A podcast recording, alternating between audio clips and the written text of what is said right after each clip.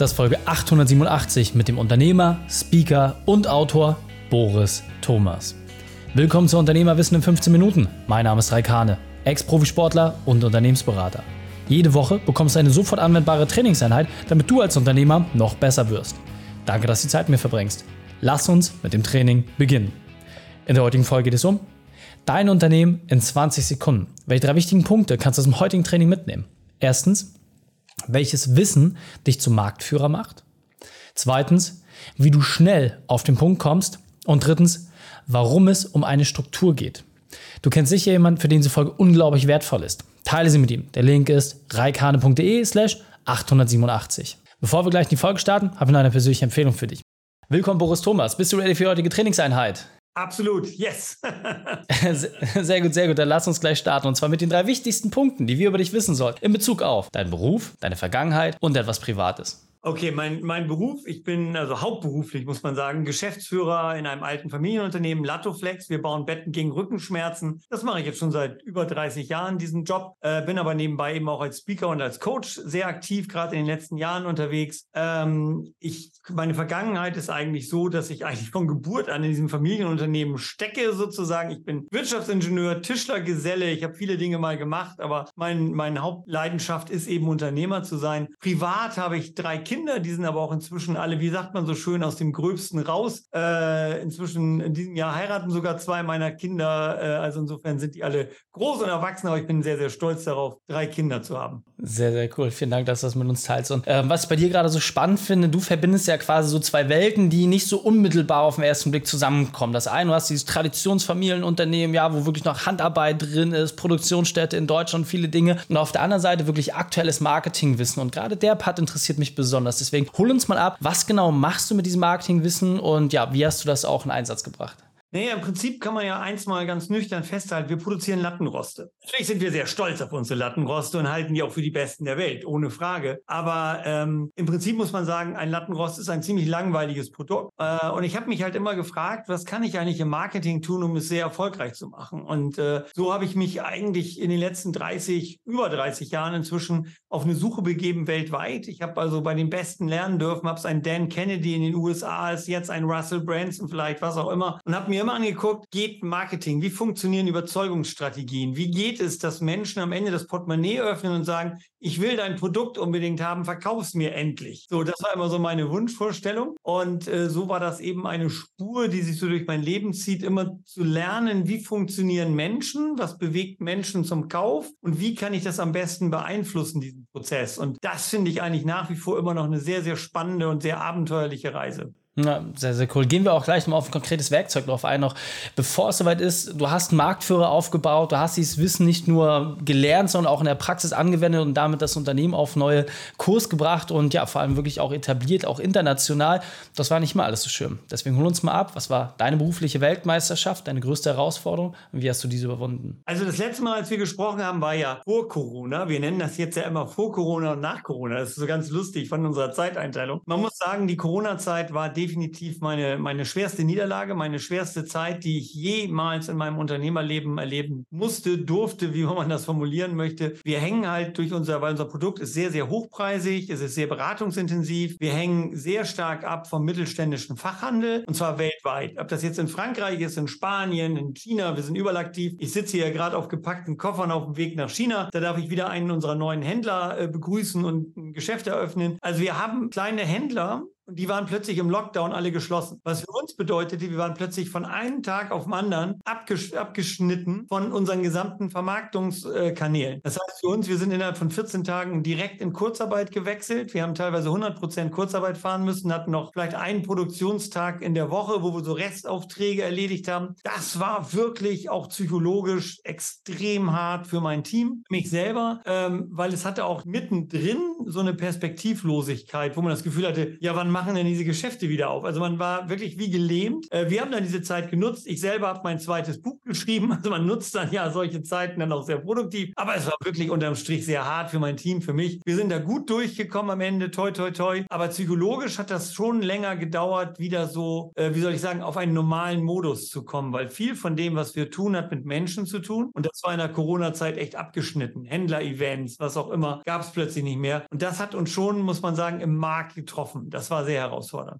Ja, glaube ich. Ja, vielen, vielen Dank, dass du es auch äh, so offen teilst. Und jetzt, äh, um einen kleinen Themenschwenk zu haben, das, was du ja auch vor allem immer gelernt hast und was du den Menschen auch mitgibst, ist, dass man kurz und knackig auf den Punkt kommt. Das ist ja auch das, was ich immer sehr spannend finde. Und im Raum steht immer dieser Elevator-Pitch. Ja, so innerhalb von 20, 30 Sekunden das rüberzubringen, was man macht. Und das, was du gerade schon gesagt hast, ja, Lattenroste zu bauen, Betten zu bauen gegen Rückenschmerzen, dass die Leute sofort eine Idee haben. Jetzt meine Frage natürlich auch an dich für all die Unternehmer, die vielleicht ja noch Aufholbedarf haben oder sagen, mir fehlt da so ein bisschen die Struktur. Wie genau baue ich den perfekten Elevator-Pitch? Wie schaffe ich es innerhalb kürzester Zeit zu erklären, wer ich bin und vor allem auch das Interesse irgendwie zu wecken auf der anderen Seite? Das ist ja eine Frage, die, die ich eigentlich am spannendsten von allen finde, weil ich sag mal, lange reden kann jeder. Auf den Punkt die Dinge bringen, fällt den Leuten unfassbar schwer. Ich habe hier dauernd Unternehmer bei mir sitzen, im Coaching, im Mentoring. Ich mache ja auch so Unternehmer-Mentorings über ein Jahr, die genau diese Frage haben, die, die zwar ganz toll sind als Unternehmer und ihr Produkt lieben, aber es irgendwie nicht schaffen, es rüberzubringen. Und ich glaube, der wichtigste Punkt ist, dass wir verstehen müssen, und das ist so ein bisschen, es klingt so wie Allgemeinwissen, aber es wird immer wieder falsch gemacht, wirklich im Kopf des anderen zu beginnen, in seinem inneren Dialog, ihn direkt dort von der ersten Sekunde abzuholen. Ich erlebe immer wieder sogenannte Elevator Pitch, wo Leute endlose Begrüßungen machen oder endlos rumlabern. Also meine Erfahrung ist, bring erstmal die Aufmerksamkeit Zuhörers direkt auf dich. Also wirklich, dass die sagen, oh, das ist aber spannend, red weiter. So,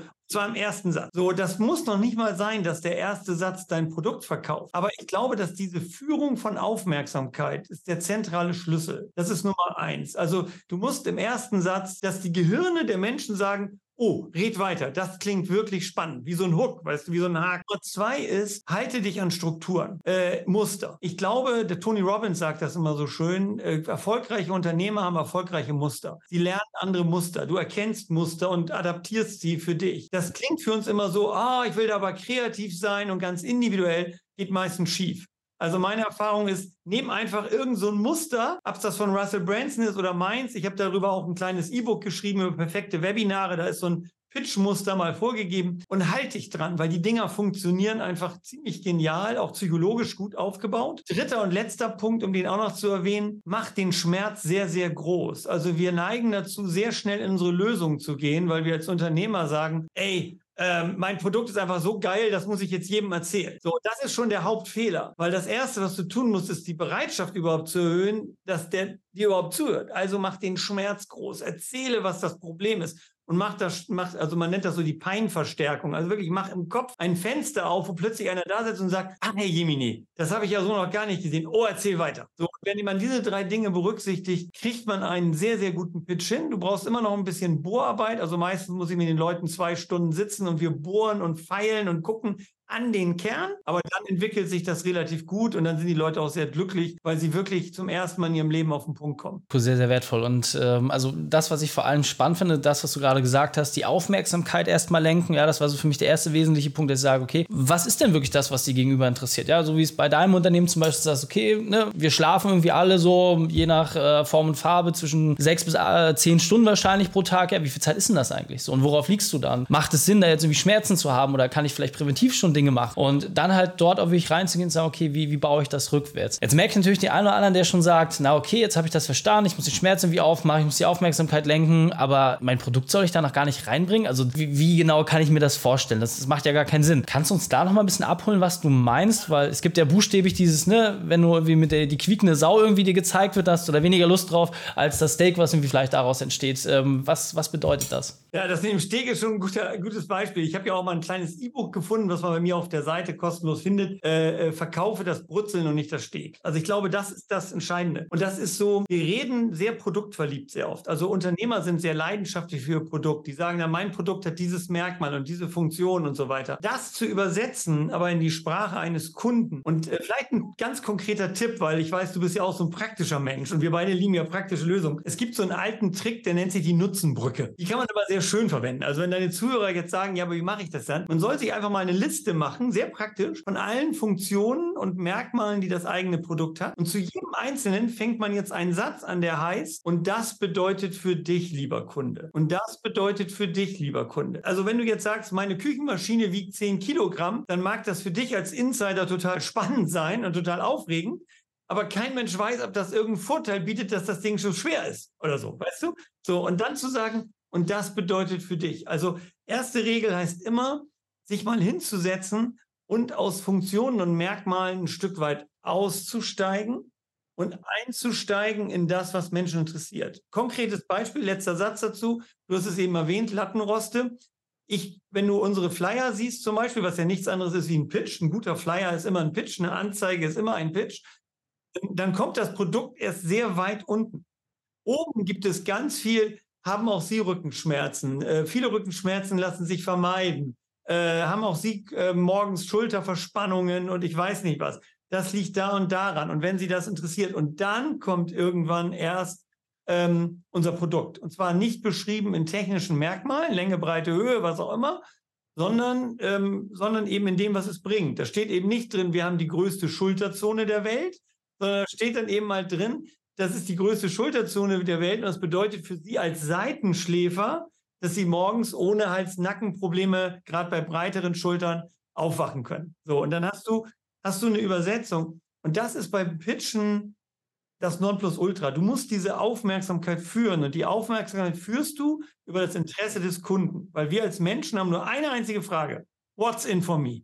Was ist wirklich für mich da drin? So, und, und wenn du diese Frage nicht beantwortest, ist der Mensch weg, sind wir nicht interessiert, dann langweilen wir uns und sagen dann schon, da hilft dann auch keine Handhochfrage mehr. Weißt du, das ist einfach sinnloser Spielkram. Da sagt man so, dieses Handhoch, wer ist auch gestresst? Und dann denkt mein Hirn immer schon, ja, Alter, komm rüber, was, was ist deine Botschaft?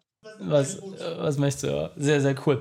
Ja, äh, Boris, sehr, sehr spannend und vor allem, wenn wir jetzt sagen, okay, ich habe das jetzt verstanden, Nutzenbrücke ist schon mal super wertvoll, aber du hattest jetzt von so ein paar Büchern gesprochen. Bevor wir uns jetzt gleich verabschieden, wo finde ich diese Bücher? Wie kann ich am besten mit dir in Kontakt treten, wenn ich sage, ich will jetzt unbedingt mehr darüber erfahren? Also am besten auf meine Seite boristhomas.de, boristhomas.de gehen. Und da gibt es dann Links, also Boris Thomas slash Links kann man auch so direkt eingeben oder eben direkt über boristhomas.de. Dort gibt es eigentlich drei wesentliche Bücher, die ich mal geschrieben habe. Die gibt es dort kostenlos. Das sind die effektivsten und erfolgreichsten Überschriftenvorlagen. Das sind Muster für erfolgreiche Überschriften, die ich direkt eins zu eins umsetzen kann. Dann gibt es ein Buch über die richtige Werbestrategie, also wie baue ich meine Struktur meines Marketings auf, äh, basiert auf 30 Jahren Erfahrung. Das heißt, äh, äh, verkaufe das Brutzeln und nicht das Steg. Und jetzt ganz neu das perfekte Webinar ist ein drittes Buch, was ich mal geschrieben habe nach vielen intensiven Coachings zum Thema Webinare. Wie baue ich eigentlich die auf? Und da steht vor allen Dingen, was wir hier besprochen haben, das Thema Pitchen drin. Da geht es um Open Loops, da geht es um verschiedene psychologische Dinge, die ich aufbauen kann, um am Ende einen möglichst effektiven Pitch hinzulegen. Also die drei Bücher gibt es dort kostenlos auf meiner Seite. Verlinken wir natürlich auch alles in den Show Notes. Boris, vielen, vielen Dank, dass du deine Zeit und deine Erfahrungen mit uns geteilt hast. Ich freue mich auf das nächste gerne. Gespräch mit dir. Vielen lieben Dank dir. Wenn du Ideen wie diese jetzt auch umsetzen möchtest und wissen willst, wie du schaffst, dein Unternehmen noch effizienter zu machen, dann fordere deinen kostenfreien Print Report an. Geh dazu auf reikane.de slash print-report. Dort stellen wir dir unsere Methode vor, mit der du deine Arbeitszeit reduzierst und gleichzeitig deine Gewinne steigerst. Die Shownotes dieser Folge findest du unter reikane.de slash 887. Alle Links und Inhalte habe ich dir zum Nachlesen noch einmal aufbereitet. Danke, dass du die Zeit mit uns verbracht hast. Das Training ist jetzt vorbei. Jetzt liegt es an dir. Und damit viel Spaß bei der Umsetzung.